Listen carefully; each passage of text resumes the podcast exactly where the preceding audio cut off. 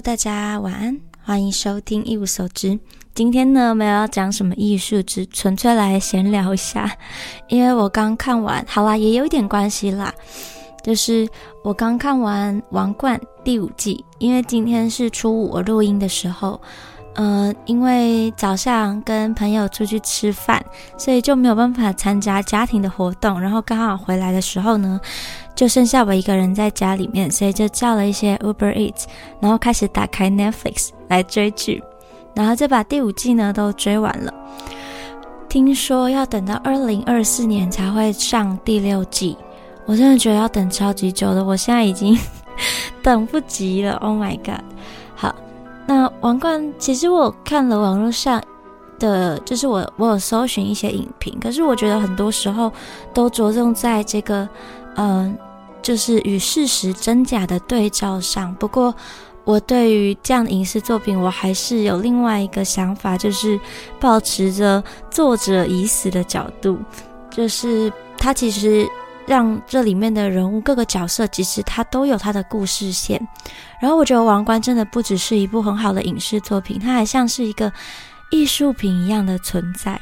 它很多时候呢，不会给演员安排很多的台词，它是透过。一些人物排列的构图啊，还有呃色调、布景、场景的安排，来展现人物当下的情绪跟就是那个 moment 的一个故事需要的感受，这样，所以就会留给很多观影者的空间，就留给很多空间给观影者可以去呃感受那个当下，感受那个演员，感受那个角色在那个里面的想法。跟情绪这样，我觉得这是他们做的很好的地方。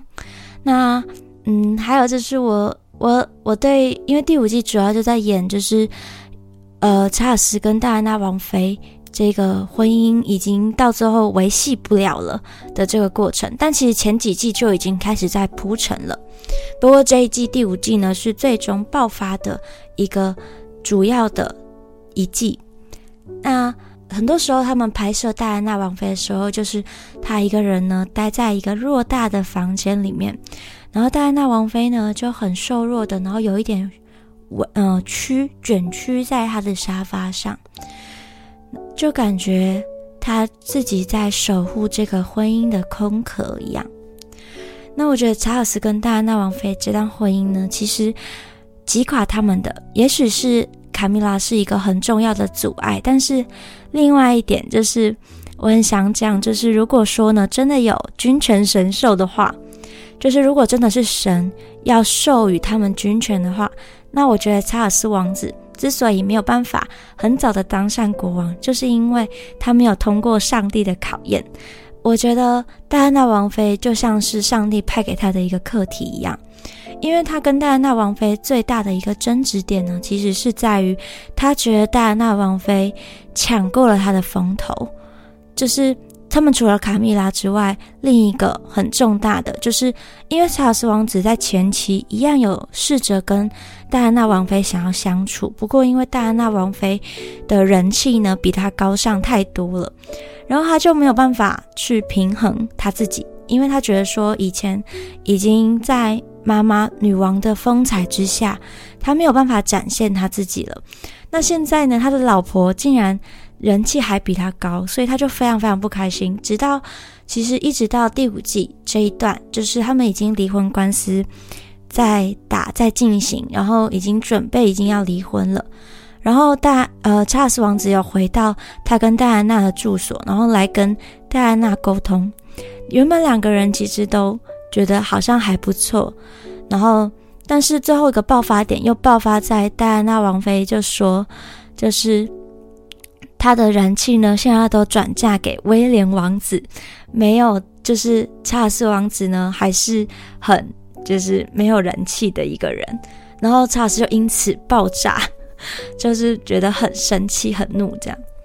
那我觉得这个就是查尔斯王子他必须要面对的。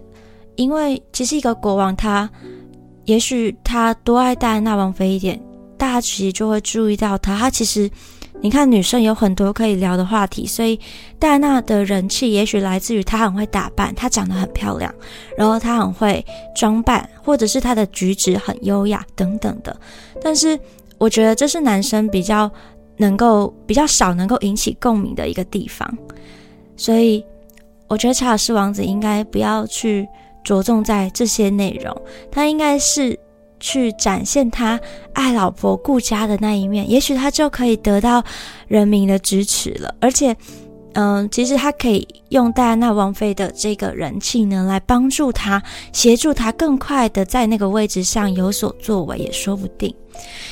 那戴安娜呢，过跟这个查尔斯王子呢，呃，离婚没多久之后就死了嘛，所以我觉得应该就是上帝觉得，嗯，这个课题已经结束了。那查尔斯王子就是没有收过，所以他就没有办法，所以妈妈就继续当王，然后就没办法上位，大概是这样子。我自己的有一套这样的解读，然后分享给大家，因为我觉得有时候并不是，当然我觉得卡米拉真的做了超级过分的事，因为卡米拉一开始她其实是有选择权的，然后她去选择了另外一个人，而没有选择跟这个查斯。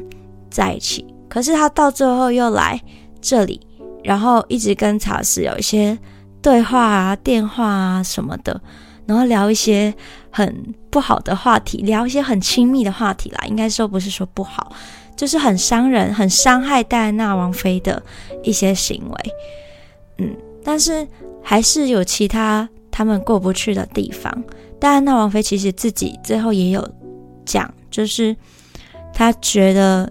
他们婚姻就是曾经有经营过，可是都没有给对方足够的时间，然后查尔斯王子也没有给他足够的安全感，嗯，所以他们婚姻最后就失败了。那今天呢，除了当然还有很多想要点评的地方，比如说女王跟菲利普亲王的故事，我也觉得很值得讨论，不过应该可以之后再说了，因为我到现在还没有。还没有办法完整的，嗯，表述我自己的想法。对于他们的婚姻关系，我还没有办法下一个很好的注解。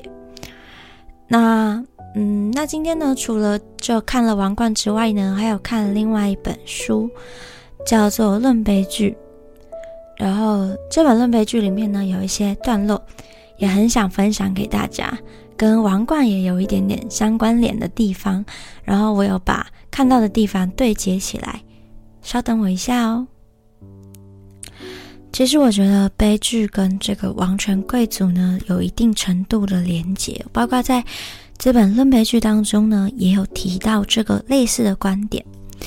那你看，可以像莎士比亚他写的呃《李尔王》啊，还有《罗密欧与朱丽叶》，其实这些的背景设定也都是。呃，王权贵族的一个背景之下去撰写的。那我想分享里面的其中几段，在第四章有一个第四章叫做意义丰富的虚假。